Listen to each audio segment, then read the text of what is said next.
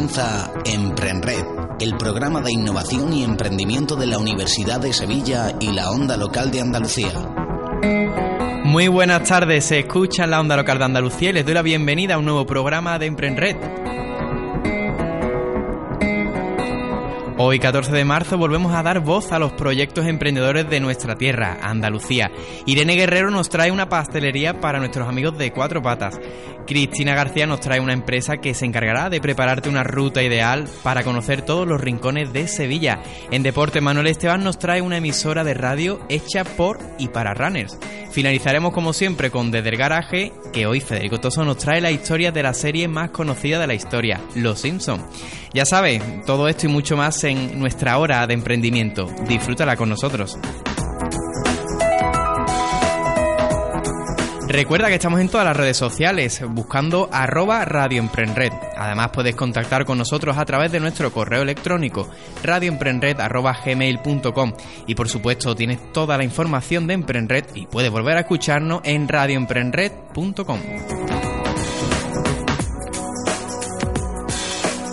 Ya saben que Emprenred nace del convenio entre la Onda Local de Andalucía y el Rectorado de la Universidad de Sevilla. Contamos además con el apoyo de su grupo de investigación de géneros audiovisuales e imágenes y de finanzas y turismo. Bajo la dirección docente de Fernando II le damos la bienvenida a este nuevo programa. Contamos en el control técnico con Antonio Almagro, les habla Vicente Gil y así comienza Emprenred.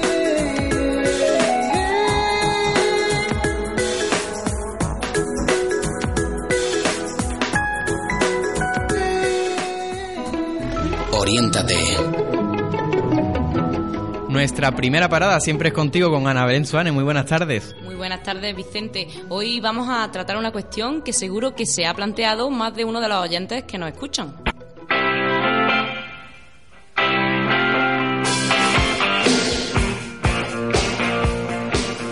¿Cuándo es el mejor momento del año para poner en marcha un negocio? Para ese startup, como nos dicen los Rolling Stones en la canción que suena, Vicente. Pues a ver, supongo que dependerá del sector al que se dedique la empresa. Claro, es algo que hay que meditar bien. Pues así es, así es. Eh, no es esta una cuestión que se deba tomar a la ligera, ya que son muchos los factores que pueden influir positiva o negativamente dependiendo de la época del año en la que decidamos comenzar con la actividad mercantil a la que nos vayamos a dedicar.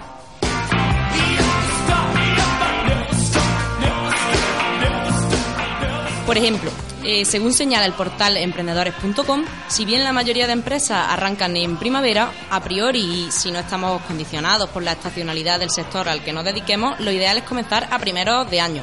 ¿Y por qué es esto así? Pues porque aunque ya lo tengamos todo planificado en noviembre o diciembre, si comenzamos en enero evitaríamos las obligaciones fiscales y mercantiles que corresponden a ese ejercicio y arrancaríamos de cero en el nuevo periodo fiscal.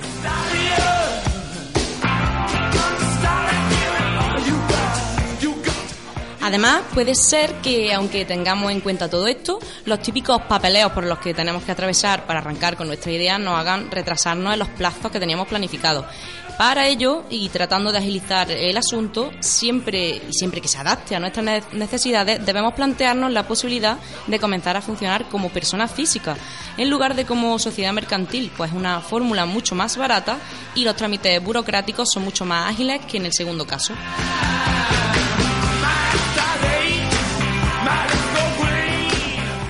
Por supuesto, también sucede que algunas empresas tienen que tener en cuenta esa estacionalidad y no es lo mismo vender botas de invierno que helados, digamos. Lo ideal es escoger bien el momento preciso para lanzar nuestro producto, ya que tener buena acogida entre los posibles clientes desde el inicio es esencial. Pues bueno, Vicente, eso es todo por hoy. Eh, espero que estos consejos sean de provecho para todos, ya que vemos que es conveniente tener en cuenta el momento de saltar al mercado para así poder ahorrar dinero, captar más clientela. Hay que cuidar esos detalles mucho, ¿verdad? Pues sí, yo que tenía pensado abrir una heladería en invierno. En marzo, ¿no? He tomado nota. Muchas gracias, Ana Suárez. Hasta la semana que viene. Muchas gracias a ti, hasta la semana que viene.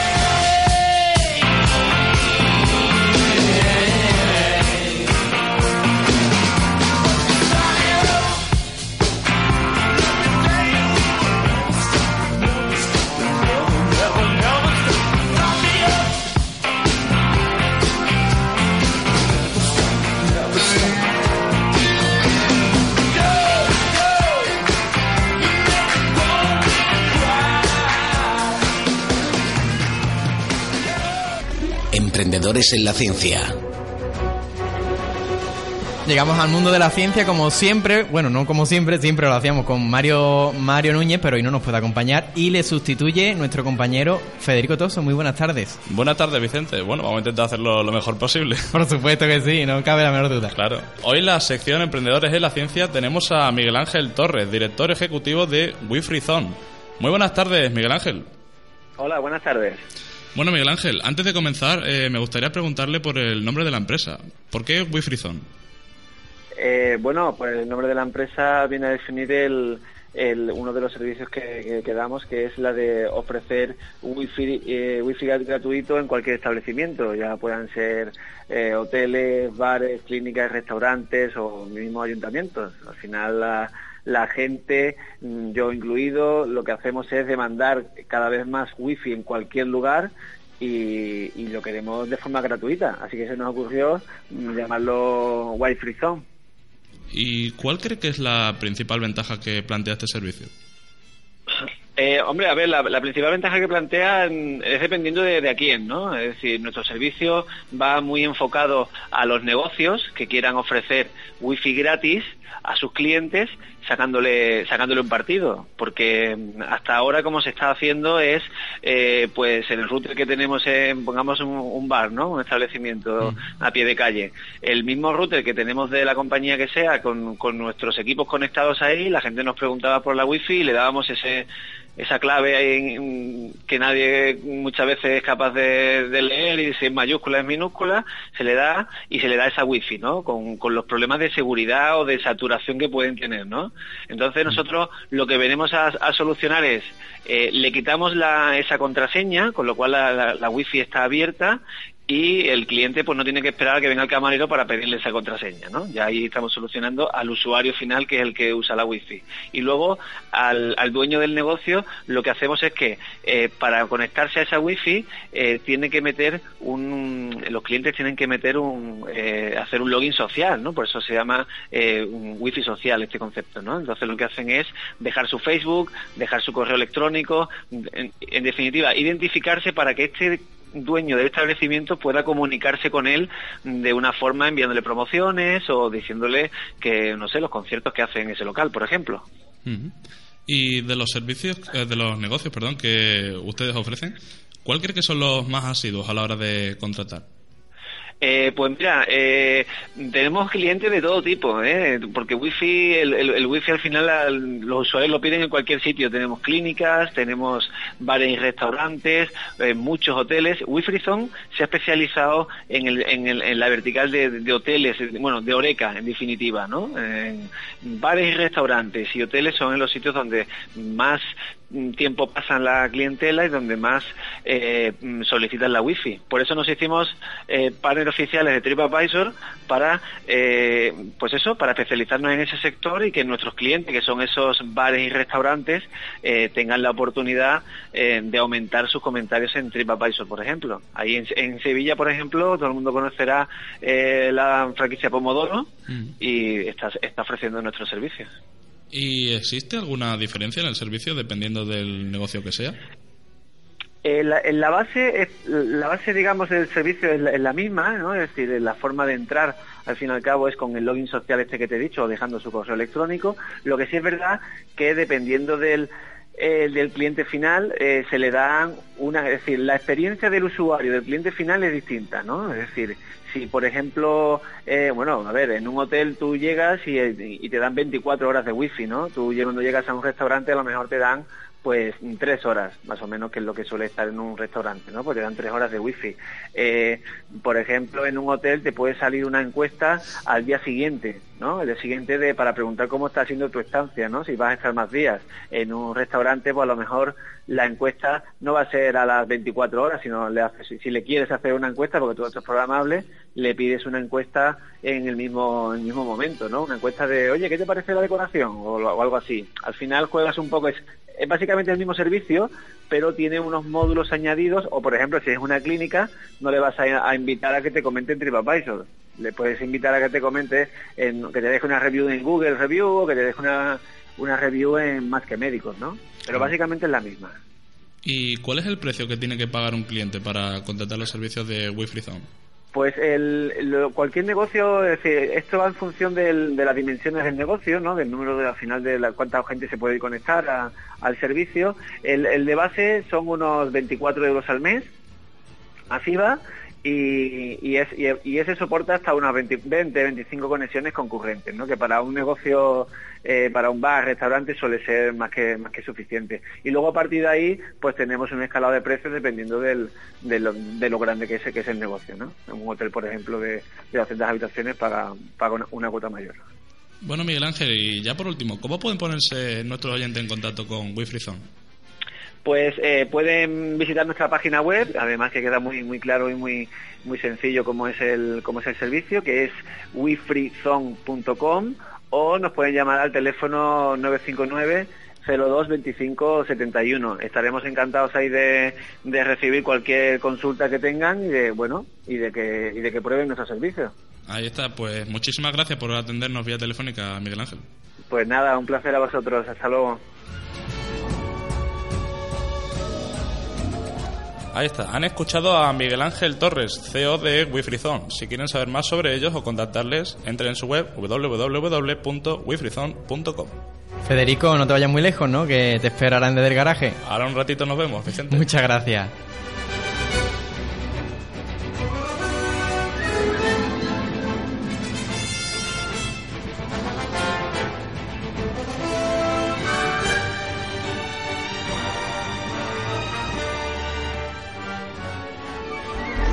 Emprendedores culturales. Y seguimos, seguimos nuestra hora de emprendimiento con Cristina García. Muy buenas tardes. Buenas tardes, Vicente. Bueno, pues esta semana, como ya nos adelantabas un poco, podemos irnos de, de excursión por Sevilla y conocerla. Para ello tenemos con nosotros a su fundador y director de la empresa Molarte, Manuel Jesús Molina Carranza. Buenas tardes. Buenas tardes. Bueno, cuéntanos un poquito a nosotros y a todos los que nos estén escuchando qué, es Molarte.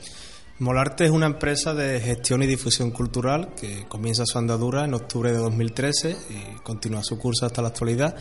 Y desde el principio, eh, bueno, es una forma diferente de conocer la ciudad a través de actividades culturales, de visitas guiadas, tanto a pie como teatralizadas, algunas de ellas que la verdad que nuestra, bueno, nuestro mayor rigor es la originalidad.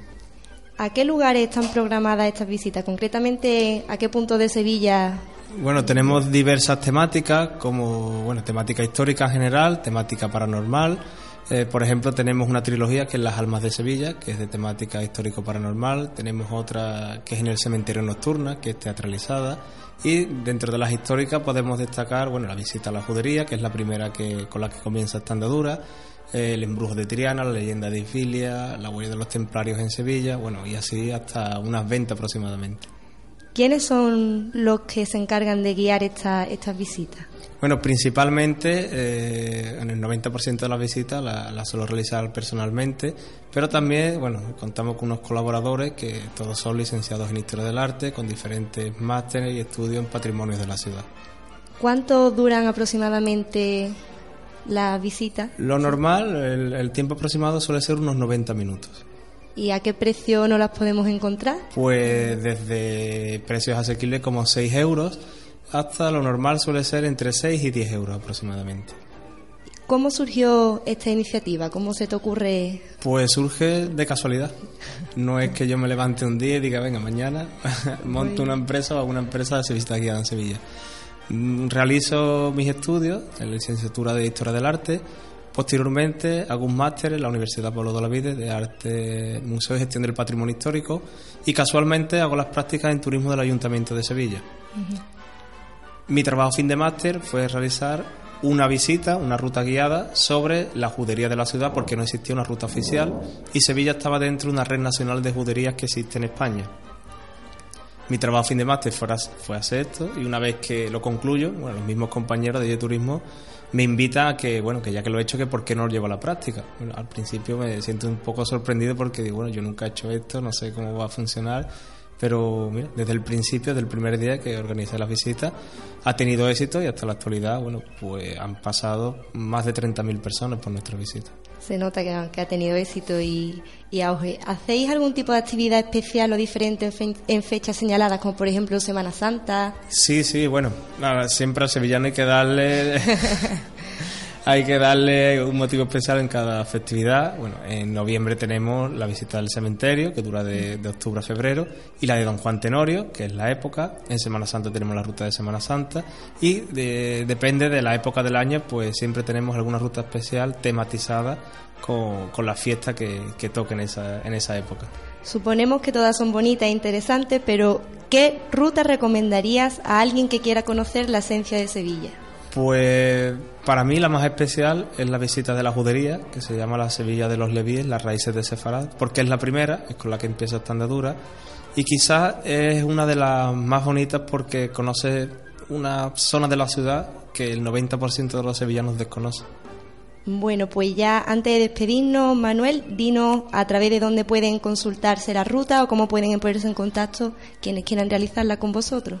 Pues muy fácil en la misma página web que es lajuderiadesevilla.com o en el teléfono 617-148472. Ahí pueden obtener toda la información necesaria para hacer cualquiera de las visitas y, pueden reservar.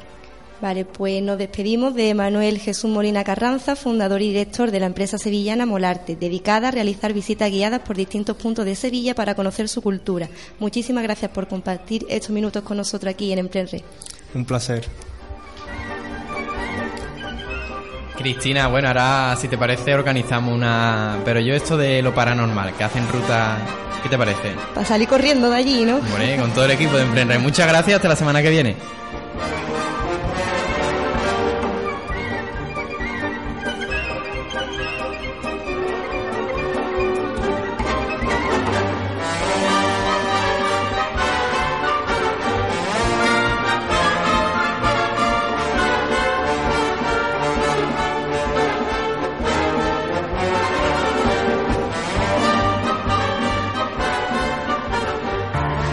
Emprenred, convenio del Rectorado de la Universidad de Sevilla con la Onda Local de Andalucía, a través de los grupos de investigación, géneros audiovisuales e imágenes y finanzas y turismo. Emprendedores musicales.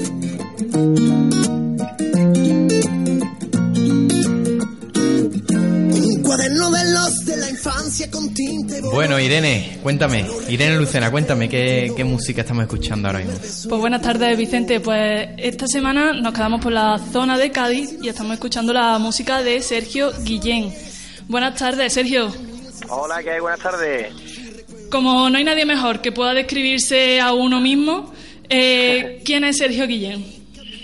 Pues Sergio Guillén, pues es un chico de barrio que que ama la música y que, y que bueno, que, que sus inquietudes pues intenta transmitirlas eh, en este disco, ¿no? En este primer disco que, que creo con mucho cariño y, y para que la gente los acoja y, lo escuche una y otra vez y otra vez y, intente eh, entenderme, ¿no? Mi manera de, expresar, mi manera de, de vivir la vida.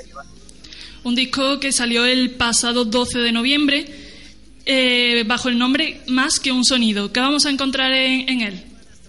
Pues mira, en el disco en Más que un sonido encontramos, aparte de la variedad musical, ¿no? que, creo que es bastante, bastante importante ofrecerle al público una variedad musical amplia, ¿no? Que el, disco no suene, no suene monótono, que no suene a lo mismo, ¿no?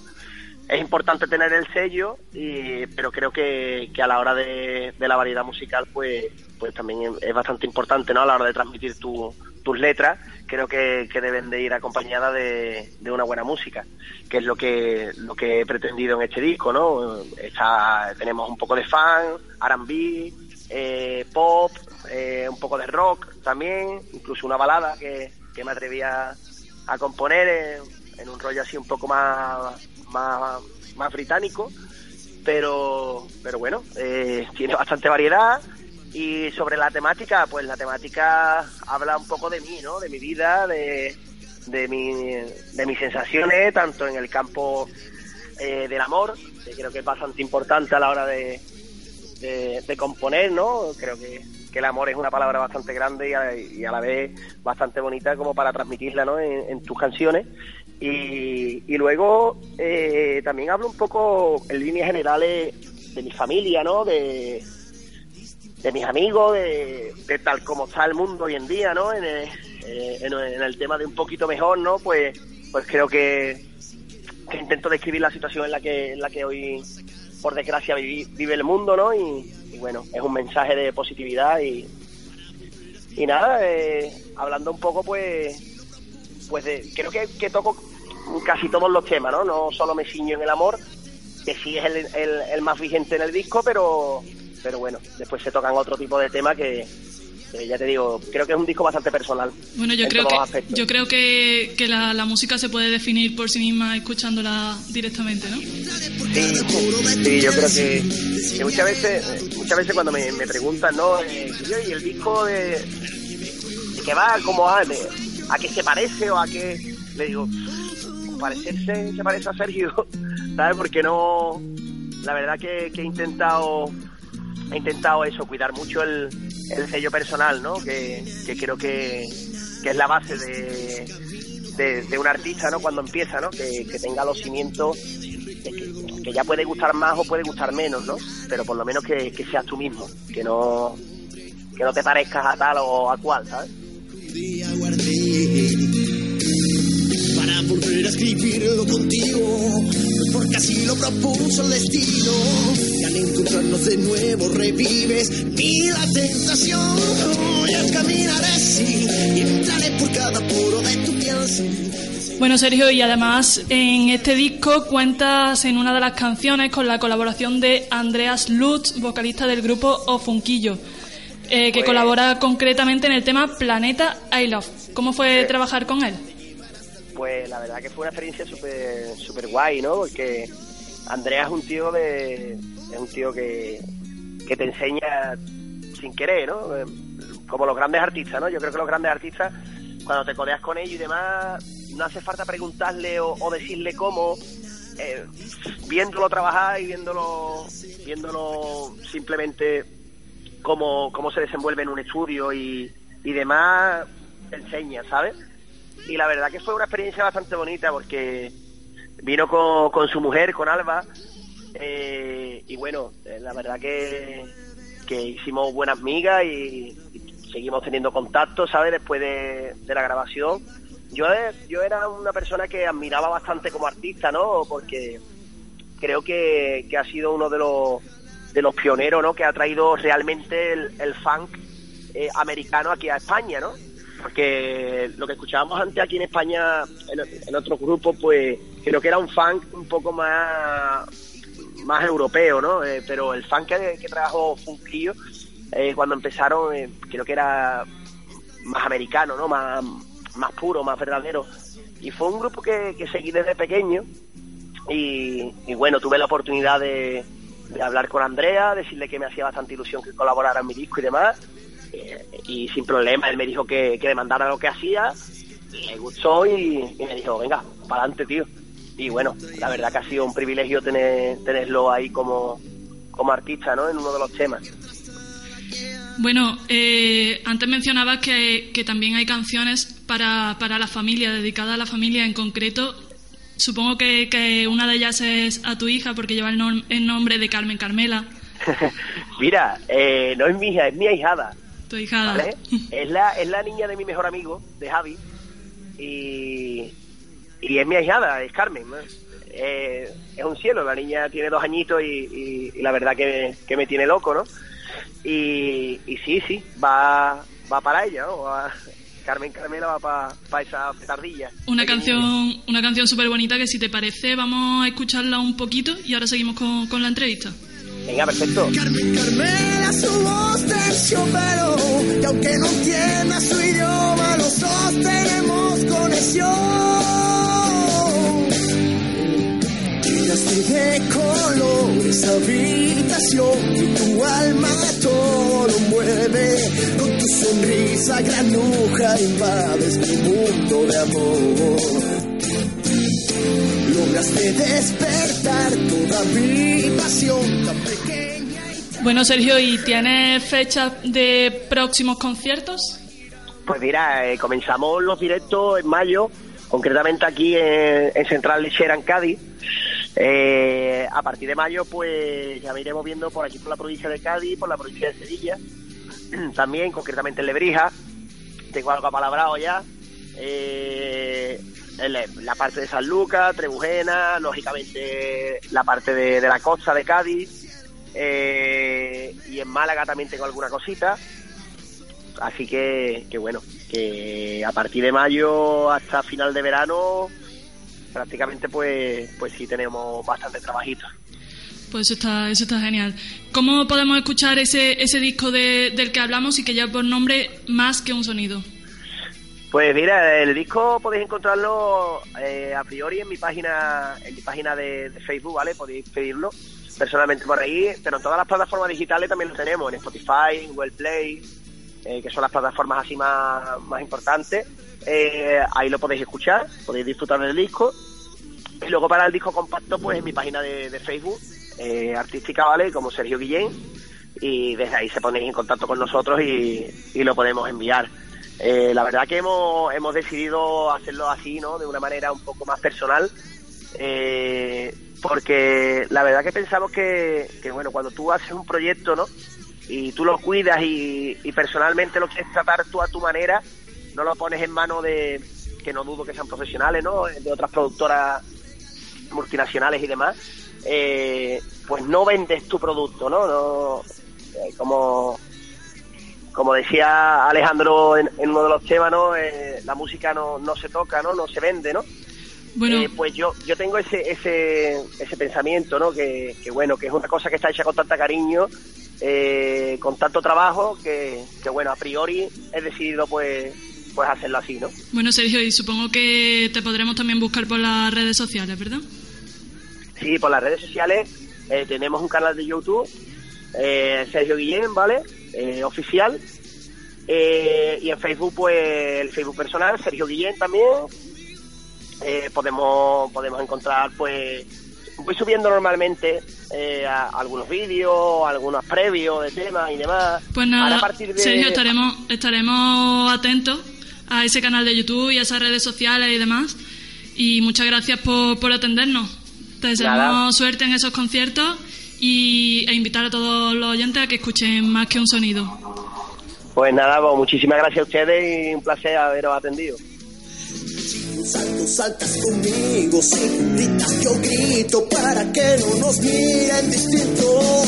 Somos iguales a la vez diferentes. No importa lo que nos Bueno, Vicente, me despido hasta la semana que viene, pero déjame señalar que más que un sonido se escribe con más el símbolo más, no con letra, y que un sonido se escribe con K, ¿vale? Para que lo puedan Por, buscar bien. por supuesto, lo tenga en cuenta nuestro oyente. Hasta la semana que viene, Irene. a diario. Tatúa tu sonrisa en mi barriga. Que me hagas cosquillas cuando rías. Y grábame tu voz en mis oídos. Talento innovador. Y llegamos a la sección de nuestra compañera Irene Guerrero. Muy buenas tardes. Buenas tardes, Vicente. Hoy tenemos con nosotros a Antonio Peralta, fundador de Guanillampi, una tienda de mascotas muy diferente, ya que ofrecen pasteles para tus mascotas, incluso complementos hechos a mano para ellos. Para contarnos un poco más, tenemos a Antonio al teléfono. Buenas tardes, Antonio. Buenas tardes, Irene. Cuéntanos, ¿cómo surge la idea de crear este nuevo concepto de tienda para mascotas? Pues mira, yo vivía en Chile, me fui por la crisis y yo soy geólogo y entonces pues me vine a España después de cinco años y nada, pensando, pensando que podía montar, que fuera innovador. Y como me gustaba mucho la mascota, pues vi que esto estaba funcionando en otros países y decidí montarlo aquí en Sevilla. Una curiosidad, ¿por qué el nombre de Guanillampi? Pues mira, Guanillampi significa animal domesticado en indio norteamericano, o sea, los indios indios, tipo Arapahoe, Sioux y todo eso. ¿Y qué tipo de pasteles para mascotas tenéis? Pues mira, tenemos sobre todo galletas, aunque tenemos también mucho material deshidratado, como ternera deshidratada, salchicha deshidratada, pero bueno, tenemos sobre todo pues eh, galletas que se hacen especiales para ellos sin levadura, ni azúcar, ni sal. ¿Cómo se lleva a cabo la elaboración de esa repostería tan especial? ¿Qué tipo de productos utilizáis? Pues mira, eh, ahora mismo empezamos con la harina integral eh, como base de muchas de nuestras galletas, eh, pero ahora la estamos cambiando a harina de garbanzo. Antes eh, teníamos varias, varias líneas, una era hipoalergénica para perros con problemas del gluten, donde se usaba la harina de garbanzo y la harina de arroz, y ahora lo estamos cambiando todo a, que sean todas hipoalergénicas, ya que el gluten no está muy indicado para ello. Y luego pues llevan fruta, llevan hígado de pollo, eh, hay una gran variedad, de verdad, muy grande. Antonio, ¿cómo se realiza el encargo de estos pasteles? ¿El cliente elige cómo lo quiere o tenéis una serie de muestras sobre las que tienen que elegir? Nosotros tenemos algunos pasteles por encargo, como las tartas, por ejemplo los roscones de reyes, ahora habrá torrijas, pestiños, son algunas cosas que son más o menos por encargo. Y aquí hay una gran variedad para elegir de galletas y de, y de productos deshidratados. Tenemos también palomitas, yogures, eh, sin lactosa para perros, gelatinas, un montón de cosas. ¿Cuáles son los productos más demandados? Pues hombre, tarta la verdad que hacemos bastante, pero ahora mismo eh, los deshidratados que sirven para premios de educación, ¿no? Para que el perro se haga caso, eh, y las galletas son los productos ahora mismo estrella de, de aquí. Eh, Antonio, ¿qué beneficios aportan tus productos a las mascotas? Pues mira, eh, beneficio, como yo digo, pues hombre, si tú te miras la cantidad de, de productos que, que hay en el mercado ahora mismo eh, y la cantidad de componentes que llevan, ¿no? Incluso algunos llevan su poco de azúcar o sal o saborizantes. Los nuestros son completamente naturales. Cada día hay más perros que tienen eh, alergias y están desarrollados por la cantidad de, de subproductos que llevan estas galletitas y esos premios que te compras en cualquier supermercado de hoy. Los nuestros son completamente naturales y, como te digo, lo máximo que lleva que puedas decir, uy, es bicarbonato, que, que es para que la masa se infle un poco, pero no lleva absolutamente nada más, ni conservantes, ni colorantes, ni nada. Además de repostería, también ofrecéis complementos hechos a mano. ¿Qué tipo de complementos son? Pues mira, hacemos de todo un poquito. Hacemos desde la ropa, eh, ahora para la feria eh, haremos trajecitos de gitana y volantitos para perritas y, y trajes de corto para perritos, pero hacemos también camas de madera, eh, cojines y collares con personalizados. Bueno, Antonio, como has dicho, tu tienda está en Sevilla. ¿Dónde se ubica? Mira, estamos en la calle Calatrava 32. Es la calle que va desde el Puente de la Barqueta a la Alameda, aquí en el centro. Y, y nada, y entonces estamos muy céntricos. La verdad que la gente cuando va a la Alameda a tomar tapa y todo eso suele pasar por aquí. Aparte de la tienda física, también podéis pues se pueden conseguir tus productos en la tienda online. ¿Cuál es esa página web? Es web, web, web, eh, eh, Waniyampi se escribe la 2 con N, que mucha gente la escribe con M, como va la M antes que la P, ¿sabes? Mucha gente se confunde, pero es la 2 con N, Waniyampi. Por último, Antonio, recuerda a nuestros oyentes cómo pueden contactar contigo. Redes sociales, número de teléfono, correo. Sí, eh, pues tenemos todas las redes sociales, tenemos tanto Facebook e Instagram con Waniyampi, igual, eh, como es un nombre tan raro que en cuanto lo, lo buscas lo encuentras rápidamente. El correo electrónico es waniyampi.gmail.com o info.waniyampi.com y luego atendemos mediante todas las plataformas, si nos encargan por Facebook, por Instagram, eh, por la web, por el correo, incluso al teléfono 627-286446. Mm, También atendemos cualquier producto. Enviamos a todo Sevilla y a España entera, lo que pasa que en Sevilla lo hacemos gratuitamente. Muy bien, esto ha sido todo por hoy. Muchas gracias, Antonio Peralta, fundador de Guanillampi, por estar con nosotros y espero que todo vaya muy bien. Gracias Irene, un saludo Vicente, hasta luego. Un saludo. Eh, Irene, ¿tú tienes mascota? Yo que va, me gustaría, pero no tengo. No. Bueno, pues me, me acompañarás a comprarle un vestido de, de gitana a mi, a mi ¿no? Pues claro.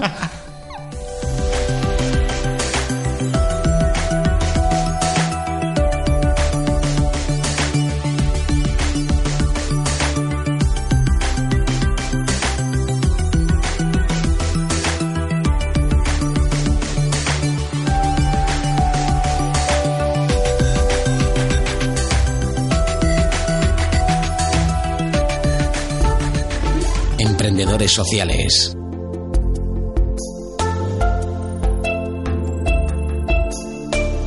Como siempre, no dejamos de lado la solidaridad y tenemos con nosotros ya a nuestro colaborador encargado de ello, Pablo Rap. Muy buenas tardes. Muy buenas tardes, Vicente. Esta semana vengo a hablarte de ACCEN, una ONG que ayuda a los refugiados e inmigrantes que se encuentran en España, promoviendo su inserción en la sociedad. Y para explicar dicha labor en profundidad, pues tenemos por teléfono a Manuel Guijarro. Buenas tardes, Manuel. Hola, buenas tardes. ¿Qué hay? ¿Podría explicarle a nuestros oyentes cómo nace ACCEN? Bueno, pues ACCEN es una ONG, una organización no gubernamental sin ánimo de lucro, que nace como ONG en sí desde el año 91. Eh, tiene sus orígenes eh, más antiguamente cuando era, bueno, pues era los españoles, ¿no? Los que nos íbamos fuera a otros países del extranjero y, es allí donde se, se nos ayudaba, ¿no? A, hacer la vida en estos países, pero como ONG en sí sale, nace en el año 91 trabajando en ese momento específicamente con población refugiada, ¿no? Con solicitantes de asilo que llegaban aquí a España. ¿Y qué labor es la que realiza ACCEN? Hombre, hoy en día ACCEN es, una ONG especializada, como te he dicho, en el trabajo con población refugiada e inmigrante, pero ya no solamente trabajamos con, refugiados e inmigrantes, sino también trabajamos con personas que se, se, encuentren en situación de riesgo de exclusión social independientemente de su origen o de, su lugar de nacimiento, ¿no? O sea, con personas también autóctonas, españolas de aquí o con personas de fuera. Y hacemos un poco de todo, la verdad. Si, podéis conocernos en la web nuestra, www.accent.es, podréis ver programas de todo tipo. Trabajamos en muchas áreas, desde área de acogida, por supuesto, la que destacamos como una de las entidades a nivel nacional que más programas de pisos y casas o centros tenemos de acogida, tanto a estas personas solicitantes de asilo, refugiados que vienen desde fuera, como población inmigrante que vienen aquí a, a bueno a buscar a buscarse la vida, ¿no? Como quien dice, o a población de aquí, pero también trabajamos otras áreas, eh, áreas temas de atención psicológica, áreas de formación y búsqueda activa de empleo, eh, atención jurídica, atención social de todo tipo, eh, un poquito de todo, área educativa, por supuesto, sanidad, vivienda, todo lo que nos dejan. Eh, estamos en casi todas las áreas posibles para, para conseguir eso, ¿no? Para conseguir que estas personas pues puedan o bien establecerse aquí y hacer un futuro aquí o bien mejorar las condiciones de vida en las que se encuentran. Bueno, Manuel, ¿y entre esas personas que ayudáis encontráis un perfil concreto? ¿Hay más mujeres o más hombres o no hay ningún perfil definido? hay de todo, hay de todo, porque eh, ya te digo, trabajamos con tantas personas. Yo, yo te voy a hablar, mira, eh, específicamente de lo que es aquí en Sevilla, ¿no? Yo soy el coordinador de AXEN en, en Sevilla y bueno, pues solamente decirte para que te hagas una idea que solamente en programas de acogidas, en pisos y centros de acogida, nosotros tenemos acogidos permanentemente a más de 200 personas.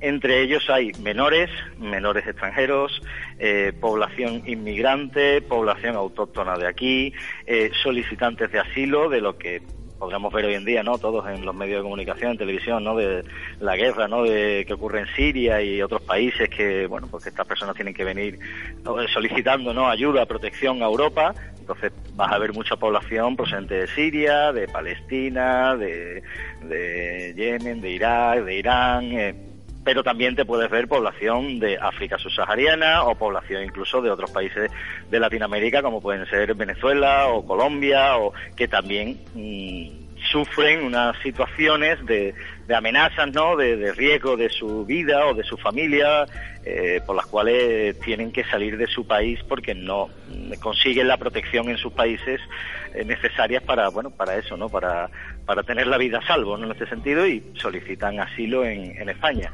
Entonces hay de todo, de todo lo que te puedas imaginar, bueno, que haya más hombres que mujeres. Bueno, Manuel, y para las personas que nos están escuchando, ¿cómo se puede contactar con ACCEN? Bueno, pues Accen en Sevilla, eh, nuestra oficina eh, está en la calle Beatriz de Suabia, número 57, estamos en el barrio de Nervión, eh, y los teléfonos nuestros son el 954-3133 y otra vez 33, o el mismo número pero acabado en 44. ¿Vale? Funcionamos normalmente a través de citas, eh, se puede llamar y solicitar una cita porque quiero hablar con un abogado, porque eh, quiero regularizar mi situación o me pasa esto, o quiero hablar con un trabajador social, o quiero una cita con atención psicológica, o bien si no tienen una cita siempre pueden pasar por aquí, desde aquí se les atiende, ¿vale? Se les deriva y se les explica quiénes somos y qué es lo que estamos haciendo. Pues han escuchado a Manuel Guijarro de la ONG ACCEN. Ha sido un auténtico placer tenerte en Red y poder dar difusión a vuestro proyecto. Muchas gracias por atendernos. Muchísimas gracias a vosotros. Un saludo. Y muchísimas gracias a ti también, Pablo Rap. Hasta la semana que viene. Hasta la semana que viene, Vicente.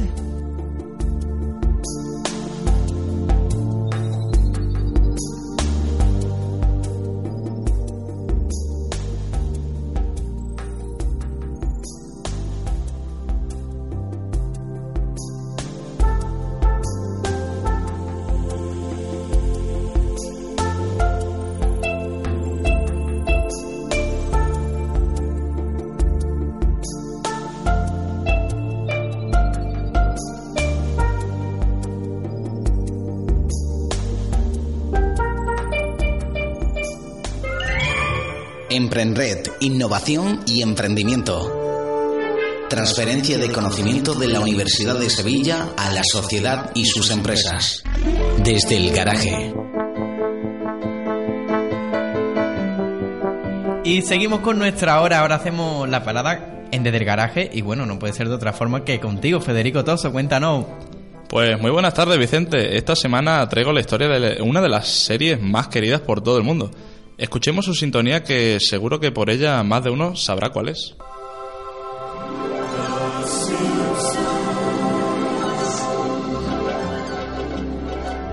Hombre, inigualable, la sintonía de los Simpsons.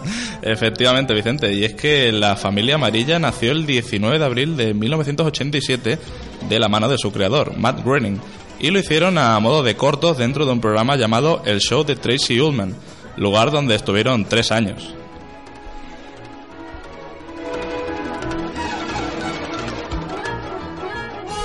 Hombre, y tengo que decir que a mí me encanta pues todos los personajes de la familia. Siempre me he preguntado si estarán basados en la familia de alguno de los guionistas. Pues por ahí van los tiros, ya que realmente los bocetos originales de la familia Simpson vienen de la familia real de Matt Groening. Por si fuera poco, el nombre de Homer es también el nombre del padre del creador de la serie.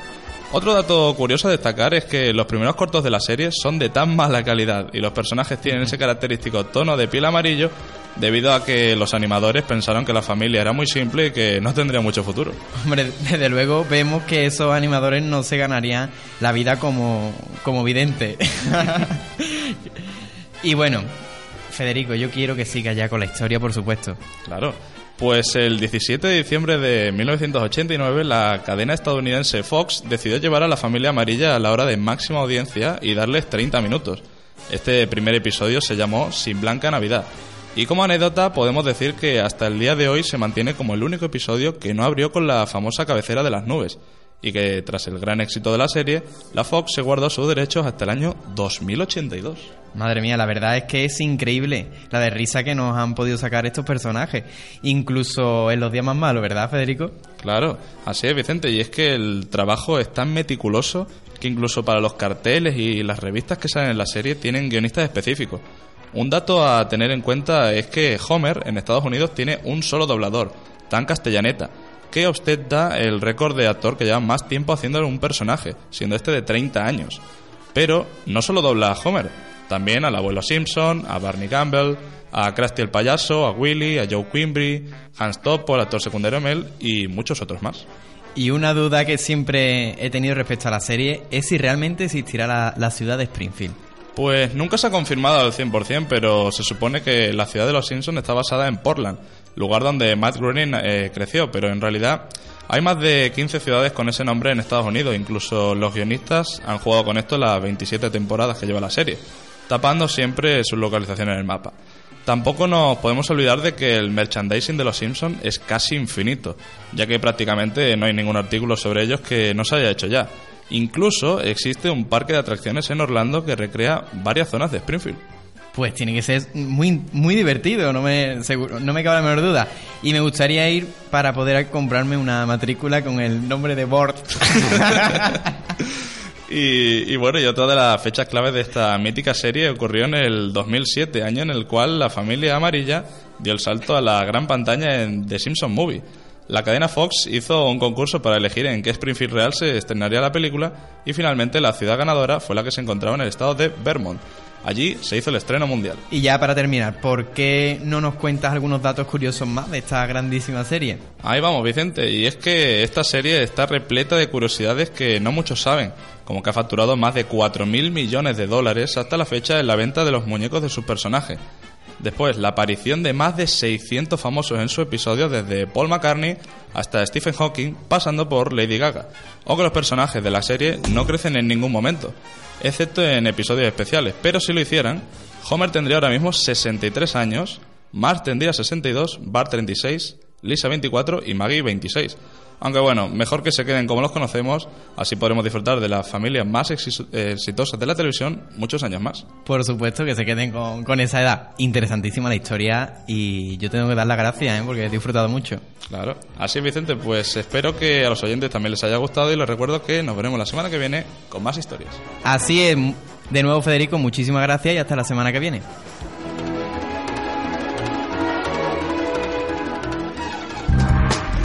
Emprendedores Deportivos.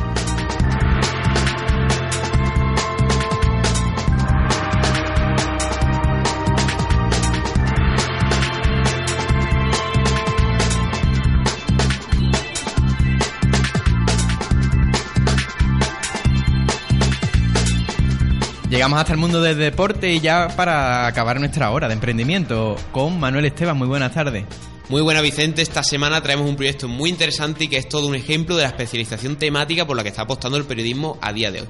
Hablaremos con uno de los fundadores de Maratón Radio, que es una radio que como su nombre indica está centrada en el mundo del running, una apuesta muy innovadora de la que hoy nos hablará Rafael Lupión, que como digo es uno de los creadores de este interesante proyecto. Muy buenas Rafael, ¿qué tal estás? Bienvenida a Emprenred. Hola, muy buenas. Muy buena, Rafael. Maratón Radio nace, según me dijiste, en el año 2013 con motivo de la Maratón de Valencia, siendo una iniciativa publicitaria dentro del propio evento. Sin embargo, con el tiempo decidí retomar la actividad y fundar ya de manera permanente y definitiva Maratón Radio. ¿Qué es lo que ocurrió para reengancharos al proyecto? Pues ocurrió que funcionó muy bien, eh, la verdad. Eh, nosotros eh, nacimos vinculados a Cárnica Serrano, que es uno de los patrocinadores del Maratón de Valencia, lo era en 2013 cuando decidimos poner la radio en marcha y eh, nació la radio para acompañar a aquellos que iban a celebrar, que iban a participar en el Maratón de Valencia a lo largo de los últimos 42 días de entrenamiento. Mm. La verdad es que eh, era una radio que tenía principio y fin y que iba a funcionar online, eso, durante 42 días pero cuando llegó el día 42 nos dimos cuenta de que se habían superado todas nuestras previsiones de audiencia y que había un hueco, que había un nicho al que, al que queríamos dedicarnos. De hecho, eh, estaba destinada eh, principalmente o únicamente a aquellos que iban a, disputar el maratón de Valencia, pero nos dimos cuenta que nos estaba escuchando mucha gente que no era que no era de Valencia y por tanto que se podía hacer una radio para todo el mundo y que hablara del mundo del running. Entonces fue cuando empezamos a, hablar con el patrocinador, con Carrica Serrano, para recuperar ya nosotros directamente el proyecto y abrirlo también a otras marcas comerciales. Así lo hicimos un año más tarde. Eh, retomamos la actividad de Maratón Radio ya con una programación distinta y con una función distinta, la de atender al mundo del running, principalmente español, pero sin dejar de lado lo que sucede en el resto del mundo durante las 24 horas, los 7 días a la semana. Claro, ya ahí había una oportunidad de mercado. Bueno, y un runner que nos conozca y que ahora con esta entrevista se interese, se interese por vuestra radio, ¿qué es lo que le va a gustar de ella? ¿Qué es lo que le va a llamar la atención y por qué va a pasar desde entonces a ser ya un, un oyente habitual? Bueno, pues esperamos que lo haga. Oye, que hay algunos que, que, no les gusta y esto es así. En cualquier caso, nosotros lo que hacemos es, como digo, durante las 24 horas del día estar focalizados en el mundo del running. Les vamos a dar contenidos para aquellos que aman correr, eh, en definitiva. Nosotros hablamos de entrenamiento, hablamos de material, hablamos de nutrición, hablamos de preparación física, hablamos de carreras, conocemos a los personajes que corren, en definitiva todo lo que tiene que ver con el ecosistema eh, runner que bueno pues que está en boga y que cada vez eh, afortunadamente ocupa a más gente, ya digo, incluso música, playlist para aquellos que entrenan y que les gusta acompañarse de la música mientras entrenan, pues eh, también la ofrecemos en nuestra programación. Nosotros ofrecemos una programación de continuidad, como digo, las 24 horas, los 7 eh, días a la semana estamos focalizados en el mundo del running y además trabajamos eh, mucho el, mundo del podcast. Todos nuestros contenidos están disponibles en podcast. Además, generamos una programación con contenidos eh, generalmente eh, que tienen una duración de en torno a los entre 7 y 15 minutos y esto además significa que aquel oyente que lo desea puede generar su propia programación a través de nuestras aplicaciones móviles. Pueden escuchar sin conexión y decidiendo qué programas escuchan a qué hora. Bueno, pues muchas gracias Rafael Lupión por estar aquí en Emprender. Te agradecemos que hayas podido charlar con nosotros hoy. Muchas gracias a vosotros. Y Manuel Echán, muchísimas gracias por habernos acompañado. A ti, Vicente, ya la semana que viene traeremos otro caso de emprendimiento deportivo. No antes quería decir que podéis buscar la página web de Maratón Radio, maratonradio.com, que ahí suben contenido muy interesante para todos los runners, así que los que estén interesados en esta iniciativa, la verdad que van a encontrar información muy, muy oportuna. Pues sí, la verdad que con los que nos ha contado no, estamos seguros y le echaremos el vistazo, por supuesto. Sí, sí, hay que verla.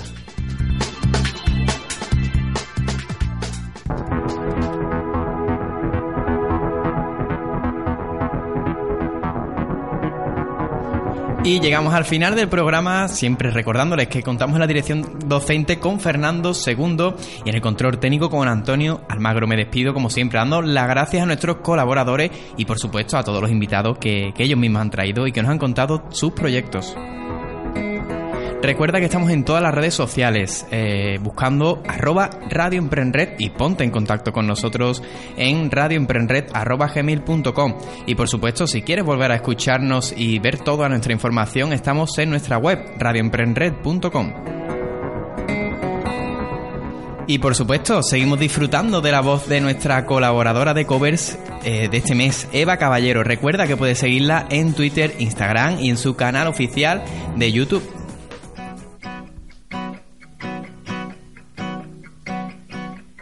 Y junto a su guitarra, Eva Caballero nos trae un mashup de Ed Sheeran eh, que te va a dejar sin palabras. Disfrútalo.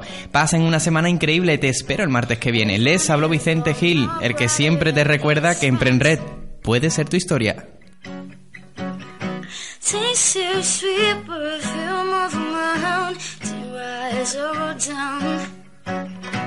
I, when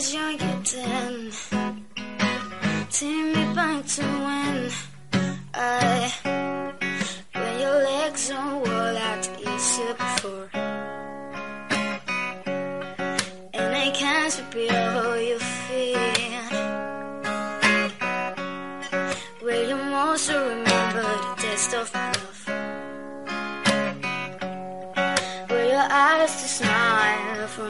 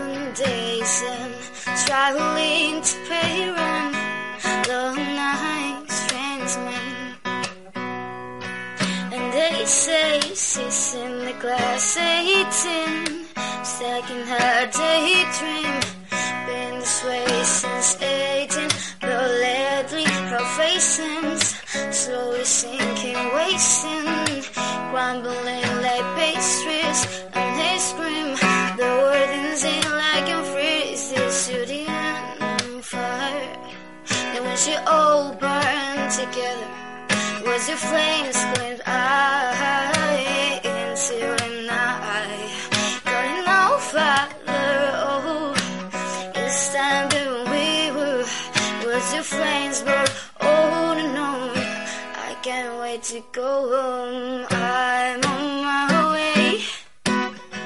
Driving at night, on those country lanes, singing to Teddy Denzel, and I miss you you